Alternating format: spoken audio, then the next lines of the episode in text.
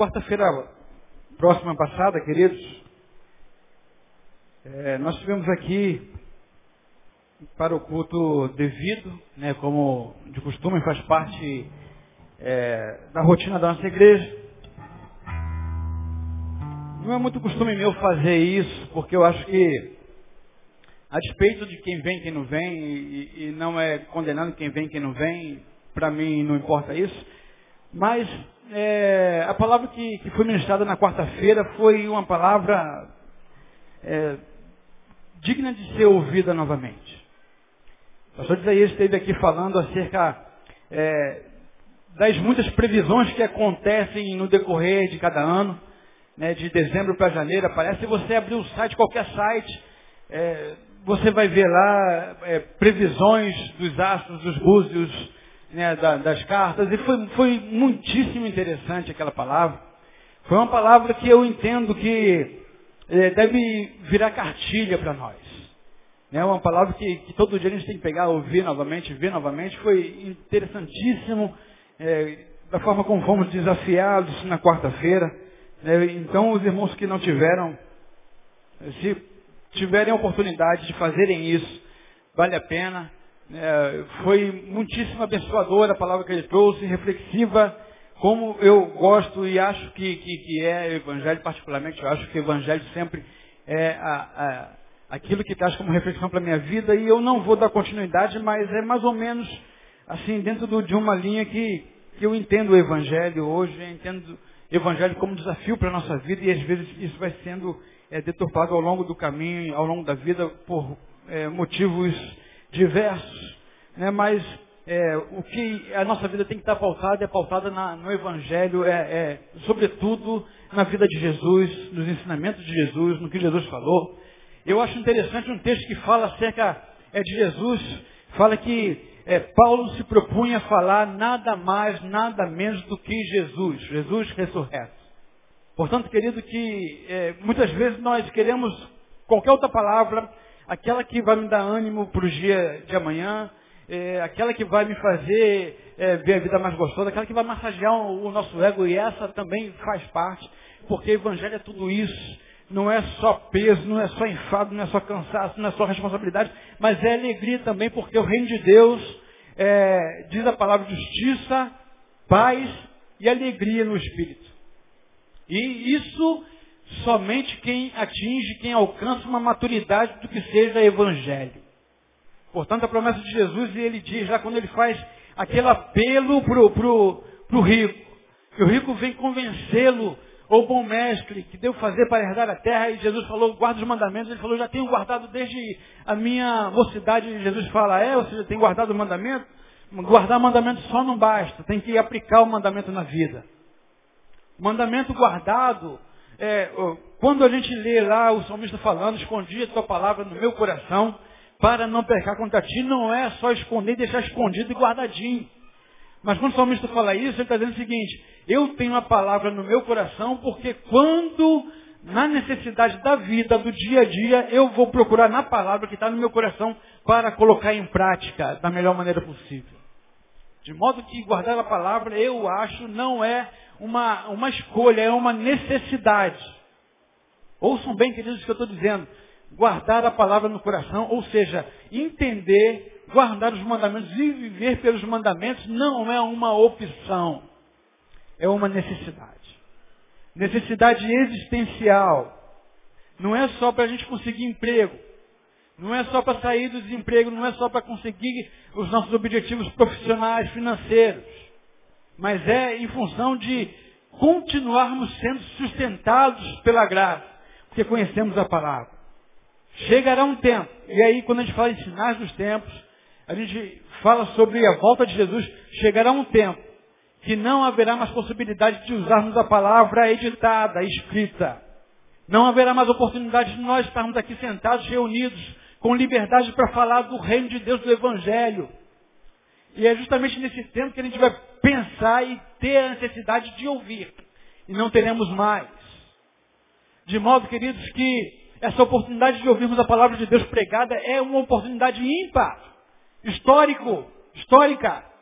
O que está acontecendo aqui é um ato histórico. Sabe o que é um ato histórico? É alguma coisa que na história jamais se repetirá. Tudo que você vive que jamais se repetirá virou, se tornou um ato histórico.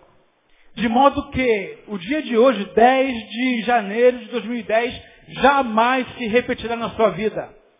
E aí quando a gente que procura entender um pouquinho mais nos bastidores, muito mais outros do que eu até, e a gente chega ao nosso conhecimento, a gente vai entendendo, vai vendo o que vai acontecendo nos bastidores, nos muitos encontros das autoridades, poderosas autoridades do mundo. A gente ignora essas coisas, a gente não está nem aí o que está acontecendo nessas reuniões de autoridades do mundo, lá na Europa, na América, no Brasil, no Congresso. A gente não está nem aí, a gente quer viver, a gente quer comida, a gente quer pão, a gente quer a barriga cheia e só basta. E a gente vai vivendo nossos dias assim, ignorantemente. Ignorantemente dizendo, é, sem conhecimento, sem querer ofender ninguém. De modo, queridos, que a gente tem que estar atento aos tempos. E só estaremos atentos aos tempos quando a gente vê na palavra, quando a gente estuda a palavra, quando a gente se debruça na palavra, ah, Senhor, como sou relapso nesse negócio, querido. E aqui eu confesso publicamente como eu tenho sido relapso na questão quanto a debruçar e debruçar bem na palavra. Conhecer e conhecer bem não é só para pregar, mas é para viver. Quantas vezes a nossa ignomínia, quantas vezes o nosso eu toma a frente das nossas decisões porque precisamos sempre produzir aquilo que a sociedade diz que devemos produzir ao longo da nossa vida. Quantas vezes queremos sempre provar para alguém a nossa capacidade, esquecemos de ouvir a voz de Deus. E às vezes não ouvimos a voz de Deus porque os nossos ouvidos muitas vezes estão gravados porque não conhecemos a palavra de Deus. E aí a gente pega muitas vezes sem que nos apercebamos. Quantos de nós, invariavelmente, vamos lá no jornal e vamos ver qual é o que o signo diz para nós no dia de hoje? Quem é geminiano aqui levanta a mão. Quem é taurino aqui levanta a mão. Quem é virginiano levanta a mão. Alguém pelo menos já teve coragem de admitir, está vendo? Percebem isso? Todo mundo sabe o signo que pertence. Lá no zodiacal, é ou não é? E a gente vai pegando e vai, o que, que, que diz lá para a gente, o que está dizendo os astros. Eu acredito que muitas vezes falam sim. Mas a Bíblia vai falar sobre alguém em quem a gente se apresenta e muitas vezes não nos apresentamos de forma coerente diante dele. Que diz que, porque dele, para ele e por ele todas as coisas foram criadas. Sem ele nada do que foi feito se fez. Glória, pois, a Ele eternamente. Amém? Jesus. Estou falando de Jesus. A Bíblia vai falar lá para a gente Romanos que quando começa essas catástrofes, sempre você vai ouvir dizer, como que pode Deus fazer ou permitir que essas catástrofes aconteçam na humanidade? Como que pode o homem se tornando cada vez mais cruel, leviano, amante de si mesmo, decatores, Aqueles que não cumprem os contratos, como que pode isso, não é verdade? Eles vão ficando atônitos e a gente não percebe que a Bíblia vai ensinando para nós todas essas coisas. E diz que essas coisas seriam características naturais do homem dos fins dos tempos. De modo que tudo que vai acontecendo na vida, no dia a dia, vai mostrando para nós que os fins dos tempos já se fazem presentes nos nossos tempos de hoje e nesse tempo que a gente chama de 2010. E a gente não tem resposta porque eles não conhecem a palavra. E uma vez fui indagado, como que pode?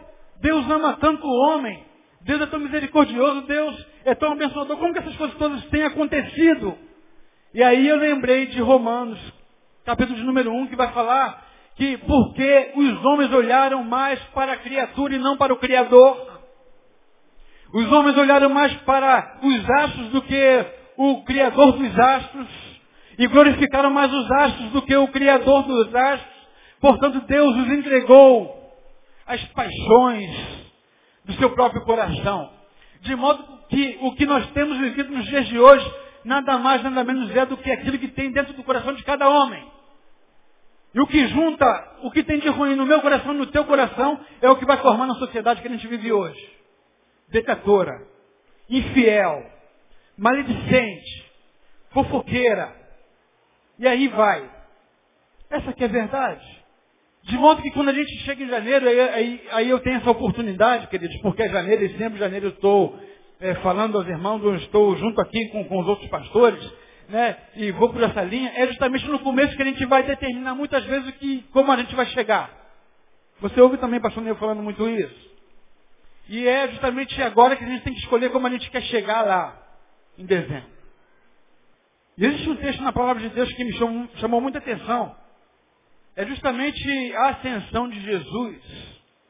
Vocês conhecem muito bem a história que vai falando sobre todas as promessas de Jesus, todos os ensinamentos de Jesus, que os discípulos não entenderam toda a palavra de Jesus.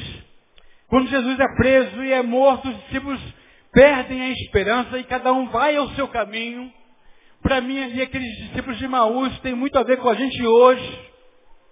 Porque quando a gente não entende o que Deus tem para nós, e a primeira coisa que nos advém é uma, uma adversidade que a gente não consegue transpor de primeira instância, nem de segunda instância, nem de terceira instância, a gente desiste mesmo de ter fé e de confiar, a gente volta para o nosso caminho. Os discípulos de Emaús, portanto, muitas vezes somos nós, que desistimos de permanecer em Jerusalém e continuamos ou voltamos para o caminho que nos apraz, que vai nos levar para o sucesso, que vai, levar, vai nos levar para o reconhecimento. Esquecemos da promessa de Jesus, esquecemos da palavra de Deus em nós. É assim que eu vejo os discípulos de Emaús.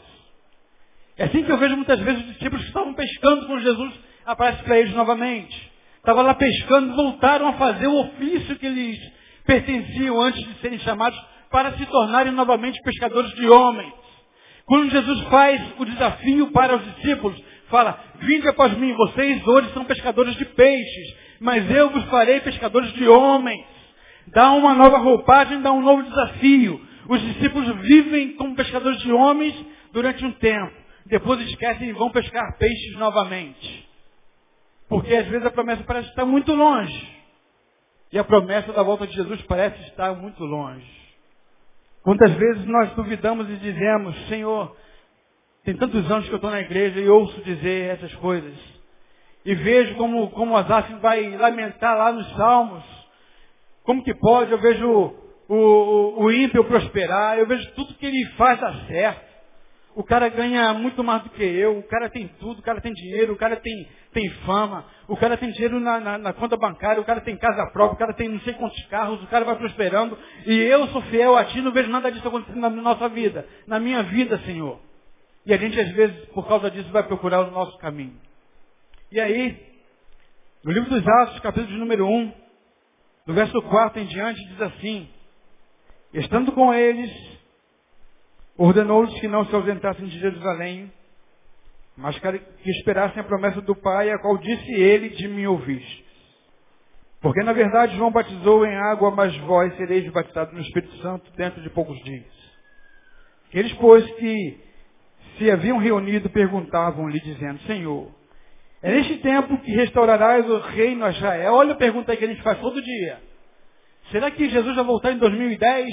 2000 já passou, 2010, 2012, agora onde é 2012? O que vai acontecer em 2012? 2012 está chegando, a gente vê filmes de 2012, a gente fala, ouve falar sobre as profecias maias, os escritos maias de 2012, e a gente vai ficando com o nosso coração alvoroçado, a nossa esperança vai sendo abalada, 2012 está chegando, afinal de contas. E aí Jesus diz o seguinte, a vós não vos compete saber os tempos ou as épocas que o Pai reservou à sua própria autoridade. De modo que, para mim, Jesus é muito mais do que as profecias. Embora elas mexam com as nossas entranhas, embora a gente vê tudo acontecendo e vai nos levando de fato, como que 2012 seria inevitável, será inevitável é, passarmos por aí, Jesus vai dizer, não compete saber ao homem. Portanto, queridos, aqui vai a primeira orientação Qualquer especulação a, a, a respeito da volta de Jesus é mera especulação humana. Quando nós entendemos e vemos que a palavra de Deus é aquela que vai nortear a nossa vida, é aquela que vai direcionar a nossa vida, e a gente vai entender quando Jesus fala assim, guardais os mandamentos. E guardar o mandamento hoje é tão difícil, eu não sei se alguém aqui saberia dizer para mim os dez mandamentos de qual saltear. Eu não sei se a gente tem capacidade de chegar e falar o primeiro, segundo, terceiro, décimo. Todavia, vendo a incapacidade humana, Jesus diz o seguinte, olha, vocês devem guardar os mandamentos, mas como é tão difícil a gente entender os dez e guardar os dez, façam apenas o seguinte. Apenas o seguinte. Ame a Deus sobre todas as coisas. E ao próximo como a ti mesmo. De modo que se você cumprir esses dois mandamentos, você já cumpriu toda a lei. Quer cumprir a lei de Deus? Guarda esses dois mandamentos. Ame a Deus sobre todas as coisas e ao próximo como a ti mesmo. Tão simples, não é verdade? Simples demais. Simples para entender e para guardar. Para decorar. Muito difícil para viver. Quase impossível nos dias de hoje a gente viver dessa forma. A gente ama enquanto nos serve. A gente protege enquanto é importante para mim no sentido de prover. O dia que for contrariado, não amo mais. De modo que Jesus traz algo muito mais pesado que parece ser tão simples, se torna tão complicado. Em função da dificuldade que é hoje a gente viver pelo mandamento da palavra. E aí Jesus continua dizendo, mas recebereis poder ao descer sobre vós o Espírito Santo, e ser meis testemunhas tanto em Jerusalém como em toda a Judéia e Samaria e até os confins da terra.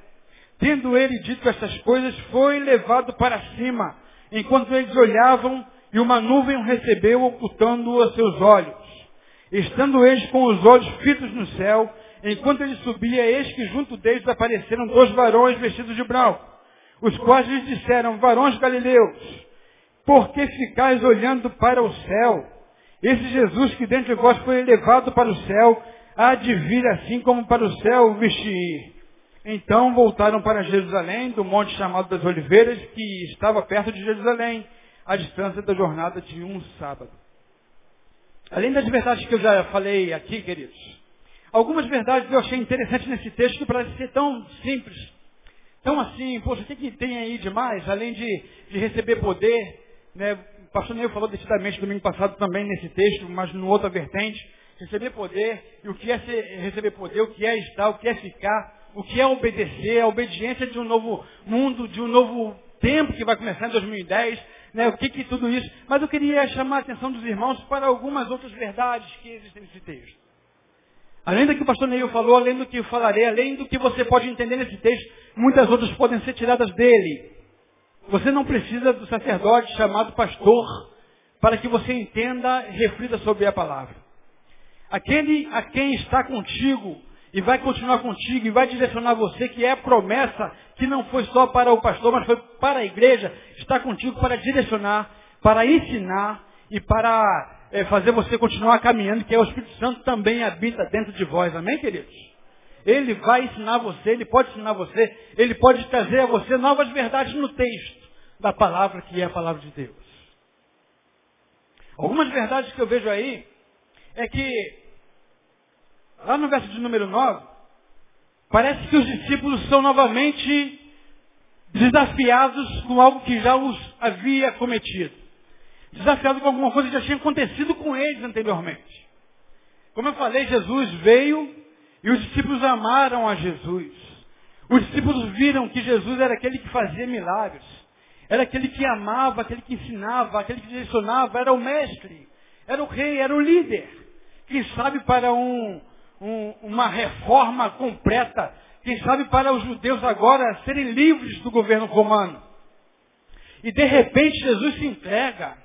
De repente Jesus morre. Não é possível. Aquele a quem eu colocava toda a minha confiança se entregou e morreu também, era um fraco. Jesus morre. Os discípulos perdem Jesus. Os discípulos deixam de ver a Jesus. Os discípulos perdem a esperança em Jesus. E quando acontece no verso 9 de Jesus ser tomado para o céu, uh, o texto diz que ele disse todas as coisas e foi levado para cima, e enquanto eles olhavam, uma nuvem recebeu e ocultou dos seus olhos.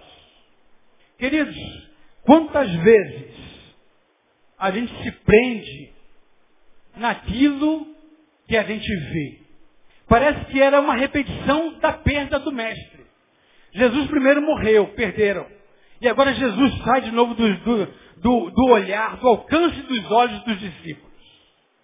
Quando Jesus morre, e depois ressuscita e volta. Oh, que alegria! Realmente ele tinha falado a verdade.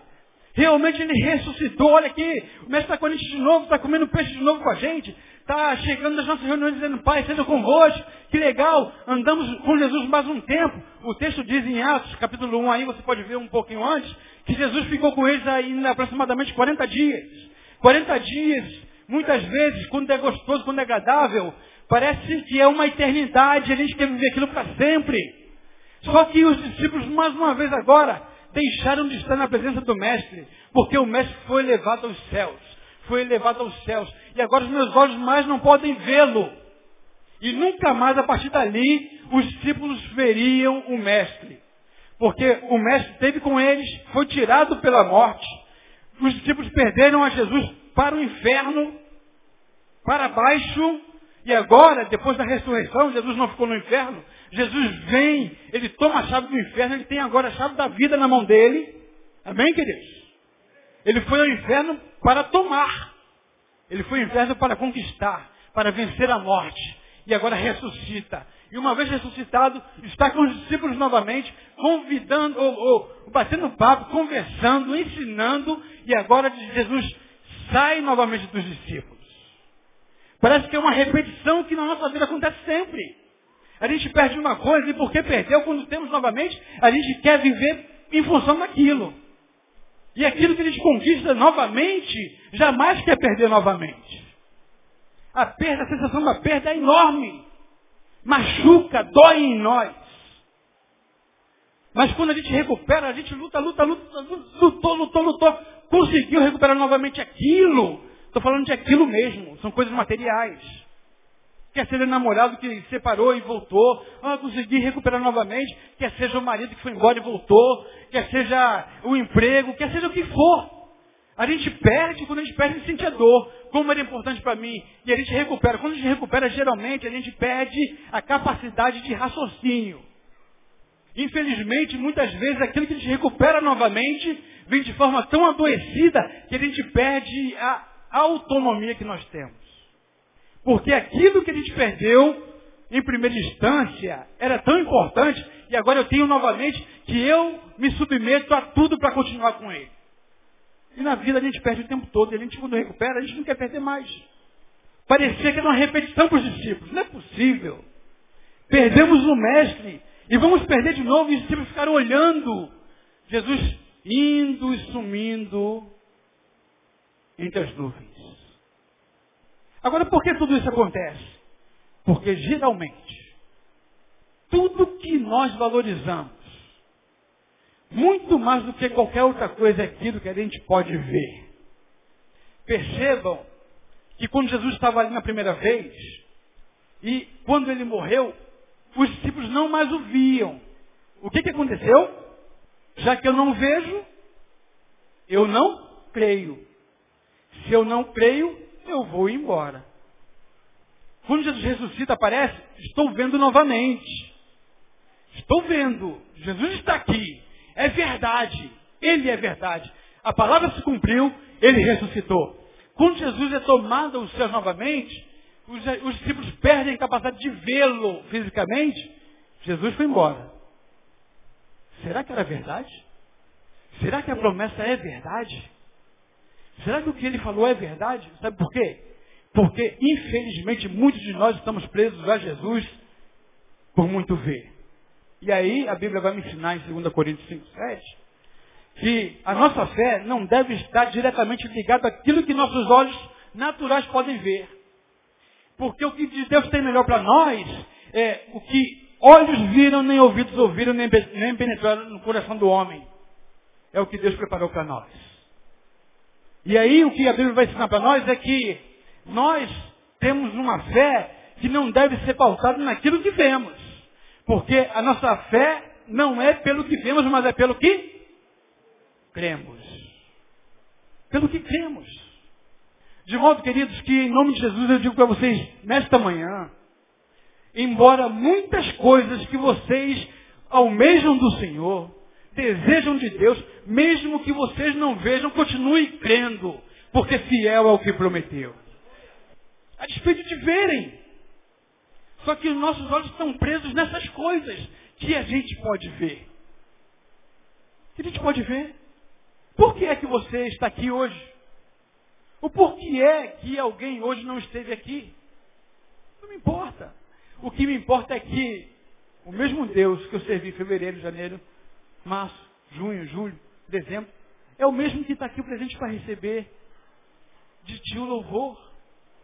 E a gente vai muitas vezes terceando, porque não vemos, ah, está muito calor, janeiro, né? muita gente está de férias, viajando, não vou lá não. Quem é que nós adoramos? Onde estiverem dois ou três reunidos em meu nome, eu ali estarei, queridos. Conseguem perceber? E a gente vai se prendendo ao que estamos vendo. Esquecemos da promessa. Estarei convosco todos os dias, até a consumação dos séculos. Vou continuar contigo, não importa. Meu irmão, não se prenda naquilo que você vê. Porque o que você vê muitas vezes pode ser perecível e você vai perder. Tudo que é perecível passa. Tudo que você pode imaginar que seja perecível vai passar. Vai passar. Inclusive aquilo que a gente entende ser o mais precioso para nós, que é a família. Um dia vai passar. Um dia os nossos filhos vão casar. Vão embora. Um dia os nossos filhos vão passar no concurso, vão para longe. Um dia o seu marido, a sua esposa vai morrer, vai passar. Mas aquele que faz a vontade de Deus permanece para sempre, porque a palavra de Deus não passa jamais. A seu respeito, o que Deus diz é, não creia só naquilo que você pode ver, mas vê naquilo, na, vê, creia naquilo que eu posso dar para você, fazer por você e em você. É isso que os discípulos não conseguiam entender. Eles ficam atônitos olhando para cima, porque eles não conseguiam mais ver. Não posso tocar, não posso ver, não posso alcançar. Então será que existe? Existe. Pela fé, você pode ver o Senhor Jesus na sua vida agindo todos os dias do ano. É assim que eu entendo o Evangelho. O que mais eu, eu vejo nesse texto? 2 Coríntios andamos por fé e não por visto. Por fé. E fé é aquilo que você não vê, mas você crê. Sem fé é impossível agradar a Deus. Fé é aquele que vai fortalecer a gente no caminho. Tudo isso. Não andamos por vista, não é aquilo que a gente vê, mas é aquilo que a gente crê. Uma outra coisa que a gente percebe aí é que em função de todo um contexto, veja bem, gente, tudo que a gente vive, entende, está dentro de um contexto. A gente está dentro do contexto. Eu estou dentro de um, do meu contexto. No contexto eclesiástico, religioso, espiritual. Vocês fazem parte da, do meu contexto. Mas no meu contexto familiar, nem sempre. Meu contexto eh, social, nem sempre. Porque a gente sai daqui, cada um vai para o seu caminho. Nós temos vários caminhos. Aí Isaías falou quarta-feira, interessantíssimo. Quem é o caminho? Jesus. Ele é o caminho. Mas dentro do caminho, cada um tem o seu próprio caminho. Interessante, né? Dentro do caminho, cada um tem o seu próprio caminho. Cada um vai seguir o seu rumo, a sua vida. Os seus sabores, as suas dores, as suas alegrias, as suas realizações. Existem no nosso meio é, coronéis e soldados. E aí, quando eu falo coronel e soldado, existe o cabo dentro, existe o sargento, o tenente, o capitão, todos estão dentro inseridos desse contexto religioso. Mas cada um tem o seu caminho. Cada um tem as suas dívidas. Cada um tem as suas dores. Cada um tem os seus problemas. Cada um tem os seus desafios. Deus não ignora nada dessas coisas. Só que essas coisas vão pautando o nosso caminho.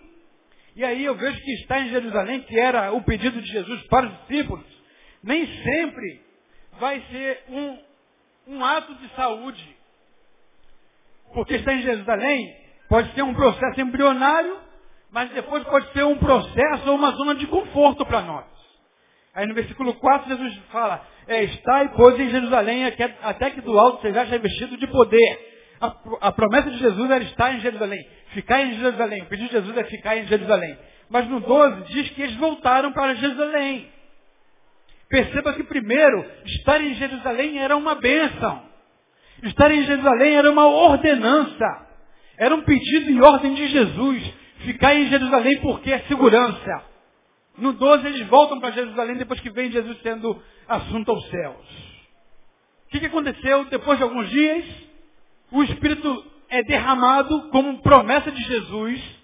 Eles recebem o Espírito, glorificam a Deus, pregam a palavra em Jerusalém, vem o Espírito manifestando o seu poder. Muitas pessoas são curadas, muitas pessoas são convertidas, mas o que acontece é que eles esquecem que a promessa e mandamento de Jesus não era só sempre ficar em Jerusalém. A promessa era, ficai em Jerusalém até que do alto sejais revestido de poder. E ser-me-eis testemunhas, tanto em Jerusalém, onde agora vocês devem ficar, como em toda Samaria, toda Judéia, Samaria e confins da terra. De modo que a promessa de Jesus, que a priori deveria ser cumprida e acontecer em Jerusalém, ela deveria se manifestar no restante do mundo. De modo que, olhando para estar em Jerusalém como processo embrionário, significa que, embrion, embrionariamente falando, né, lá, lá no, na barriguinha da mamãe, no, no, tempo gestacional, é importante que esteja lá porque está guardado, está sendo fortalecido e alimentado. Estar em Jerusalém para esse tempo significava isso. Só que chega um momento, queridos, que o bebê que antes é um ovo, um, um, um, óvulo, e depois se torna ovo, e depois se torna embrião, e vai crescendo e tomando forma no ventre da mãe, chega um momento que não é mais possível estar em Jerusalém. É impossível. Quem tem ouvidos para ouvir, ouça o que o Espírito diz à igreja. De modo que o bebê, quando chega a uma certa idade gestacional, se ficar no ventre, que antes, que outrora, era um lugar de segurança, de conforto, agora vira um quê? Um mal. Porque ele morre e mata. O bebê no ventre da mãe, depois do tempo oportuno e certo, ele morre e mata. Está em Jerusalém, Jesus falava o seguinte, ficai até ser revestido. Não saíram, ficaram, foram revestidos, permaneceram. E aí, como conjectura minha, não como uma verdade absoluta, quem garante que a grande perseguição não foi para que os discípulos saíssem também de Jerusalém? Porque a promessa era ficar só até ser vestido depois e sendo testemunha na vida toda, no caminho. Não podemos nos acostumar, ficar só em Jerusalém. Precisamos muito mais. Precisamos sair da zona de conforto. Vocês lembram lá de, de, de Pedro? Jesus está lá, no monte da transfiguração, bonitinho e tal. Daqui a pouco vê aquele negócio maravilhoso, aquela luz enorme. Aí está Jesus, Pedro, coça os olhos. Não é possível que eu estou vendo. Estava só com Jesus aqui. Não é possível. Agora eu estou vendo Jesus. Estou vendo Elias e Moisés. Estou vendo o símbolo da lei, estou vendo o símbolo dos profetas e o mestre que é maior do que as duas coisas. Não é possível. Senhor, a proposta de Pedro para Jesus, Senhor, tu queres que eu faça três tendas? Qual era a proposta de Pedro? Está muito gostoso aqui, o poder está imenso. O que eu estou vendo está maravilhoso, Senhor. Não é possível, a gente não vai descer não. Quer que eu faça três tendas? Uma para ti, Senhor Jesus. Uma para Moisés, uma para Jesus. Não. Nada de tenda, Pedro. O que eles têm para fazer está lá embaixo. E a primeira coisa que eles encontram lá embaixo quando desce do monte era o endemoniado. Está falando o seguinte, tem muitas pessoas que precisam de você lá embaixo.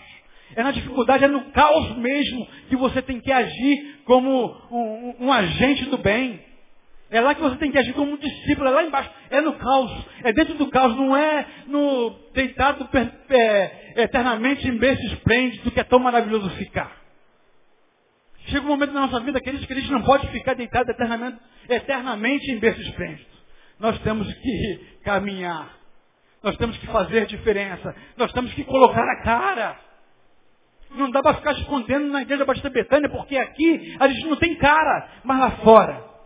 É lá fora, tem que colocar a cara. Deus está falando, ficar em Jerusalém até que seja revestido. Está revestido, então vai para fora.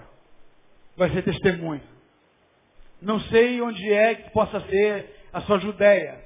Não sei onde é que possa ser a sua Samária. Não sei onde é que possa ser os confins da terra na sua vida. O importante é que você seja testemunha, não só em Jerusalém, mas também na Judéia, Samária e confins da terra. É isso que eu entendo. Hoje não estamos mais preocupados em realizar ou, ou, ou nos realizarmos vocacionalmente. Infelizmente, queridos, hoje, quando a gente pensa no, no conforto, na zona de conforto, está deitado em berço esplêndido, a gente está pensando sempre naquilo que a gente possa angariar e que possa nos dar um retorno material.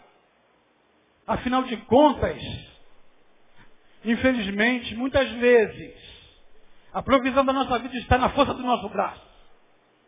Muitas vezes não conta isso. Cada um sabe de si. Mas infelizmente, procuramos fazer concursos, não é pela realização vocacional, mas é quanto que ele pode pagar para nós.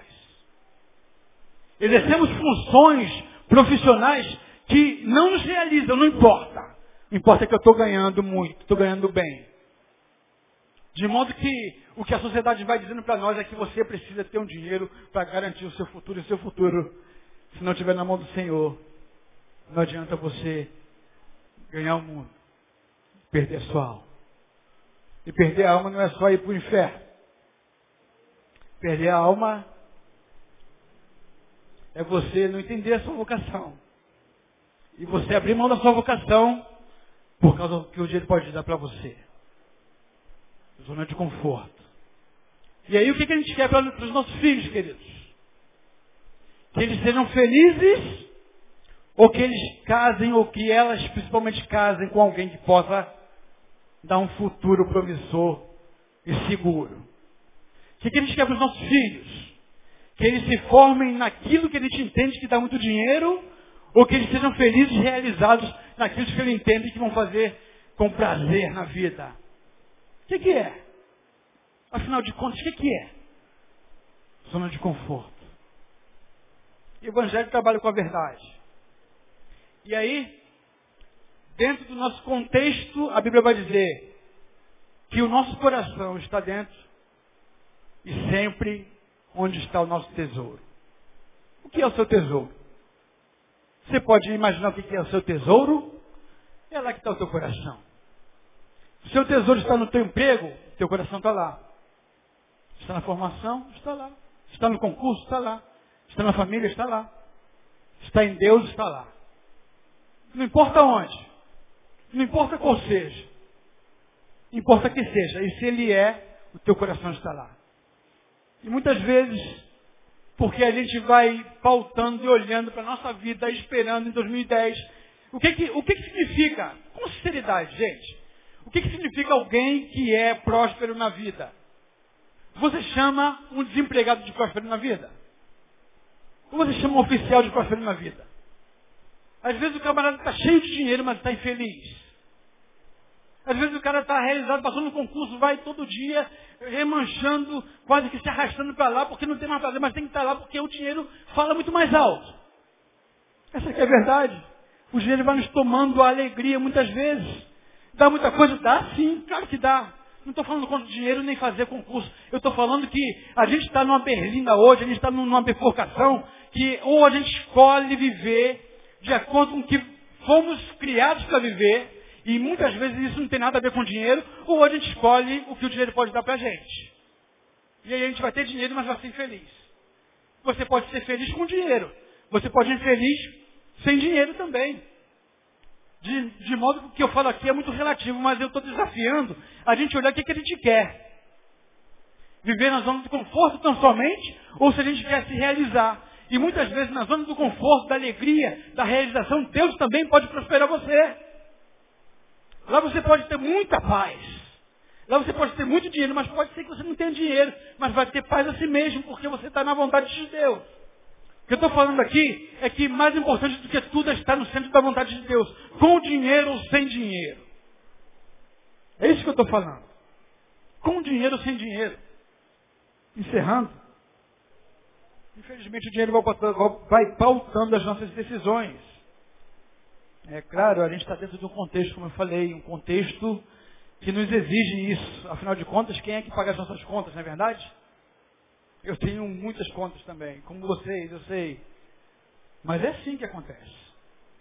Está chegando um tempo que a gente vai ter que decidir ou se a gente se vende, ou se a gente permanece íntegro e fiel.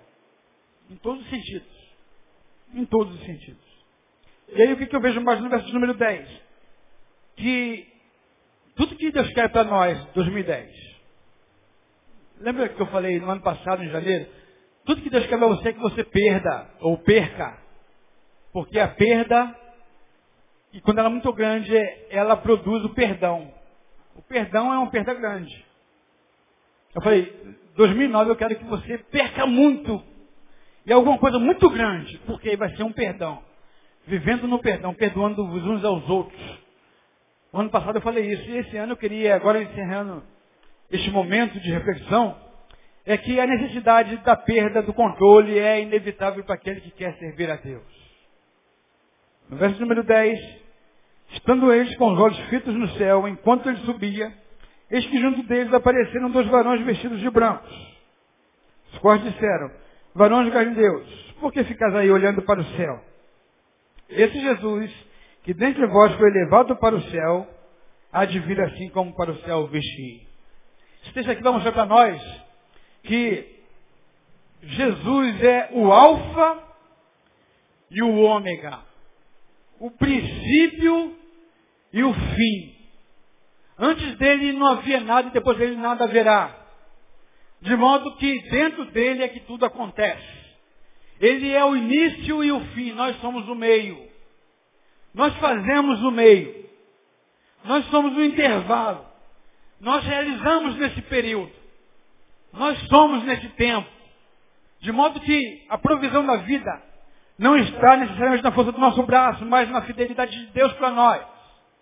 O que nós vamos realizar ao longo do ano depende muito da nossa postura diante do Senhor. Diante das situações da vida.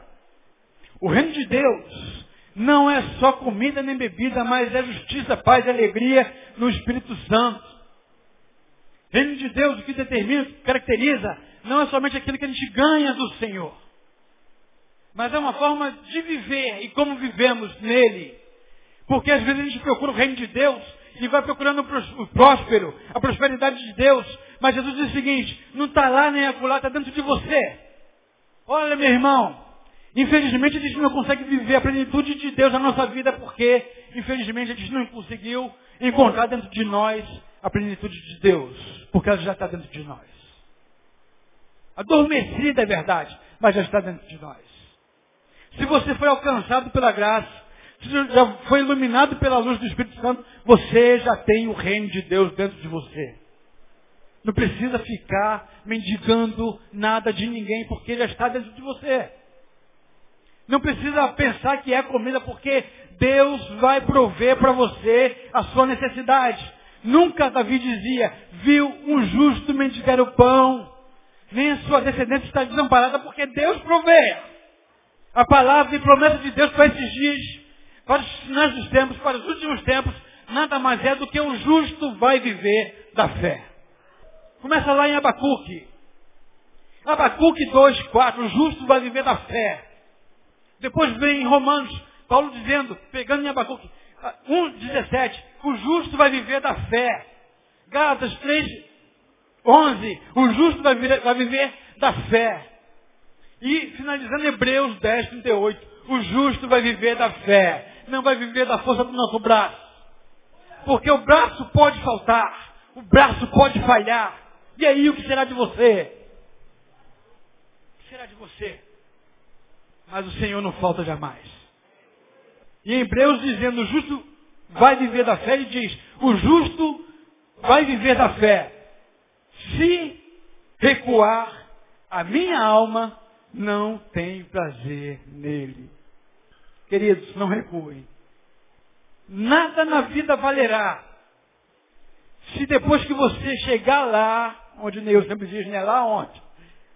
Esse lá, lá onde, frustração, quando chega lá, onde você, de repente, almeja chegar, produz frustração porque era um fim em si mesmo. Não era uma continuidade. Mas se você chegar lá e você perceber que você, quem sabe, por algum motivo recuou da fé, abriu mão da fé, abdicou da fé, nada valeu. Porque você não terá prazer do Senhor na sua vida. Você não será alvo de dar prazer ao Senhor. Se recuar, minha alma não tem prazer neles. Tenha você, vivendo pela fé, condição de dar prazer ao Senhor. A gente vive para dar prazer ao Senhor. Amém, queridos? Deus possa nos abençoar nesses dias tão difíceis, de desafio, mas que a gente possa entender que o justo vai viver da fé. Cada vez mais. Já estamos começando a sentir isso. Também no bolso. Caristia já está aí. É interessante que ali, aí dá um outro estudo, uma outra palavra, só finalizando, quando em Apocalipse vai descrevendo os, os cavaleiros, aí fala do branco, que aquele, os quatro cavaleiros, aquele branco tem nada a ver com Jesus. Né? Quando você lê, não entenda Jesus ali não. Jesus é outro cavaleiro. Mas dos quatro cavaleiros, o, aí sai o branco e tal, não, teve paz, teve não sei o quê, aí sai o vermelho e sai o, o, amarelo, aí sai o preto, aí diz que haverá um tempo de caristia na terra. Não existe. Existe caristia hoje? Não, né? Não. Não existe caristia. Aí diz um peso para uma medida. Saia a ordem de Deus. Saia e pode, possa fazer e faça o que tem que fazer. Todavia, não danifique o, o, o vinho e o azeite. Sabe o que significa isso? Não danifique o vinho e o azeite. O vinho simboliza alegria. Não toque a alegria de Jesus na sua vida por nada. Não danifique o vinho. A, o pedido de Deus para nós é não danifique o vinho. Não danifiques a alegria do Espírito em você. Não danifiques. E não danifiques o azeite. Sabe o que significa isso? A unção que Deus colocou sobre a sua vida não pode ser burlada. A unção que Deus colocou na sua vida não pode ser manchada. A unção que Deus colocou na sua vida não pode ser negociada. Não negocie o que você é em Deus por nada, queridos. Independente da dificuldade que terá em 2010. Ou não. Todavia, tendo ou não dificuldade, a nossa fé está nele. Nele. Tem que estar nele. Ele tem que ser o motivo da nossa canção. Às vezes dá vontade de chorar, não é verdade? Caminho aperta o coração, aperta a mente. Racionalmente, muitas vezes a gente não entende nada, não é possível, está difícil caminhar, está difícil as coisas acontecerem, mas aquele que prometeu é fiel para completar a obra que ele iniciou, é a obra que Deus iniciou, ninguém pode impedir que aconteça na nossa vida. Amém, queridos? Deus nos abençoe poderosamente nesses dias e que nos ensine a caminhar verdadeiramente vivendo na fé. Deus nos abençoe.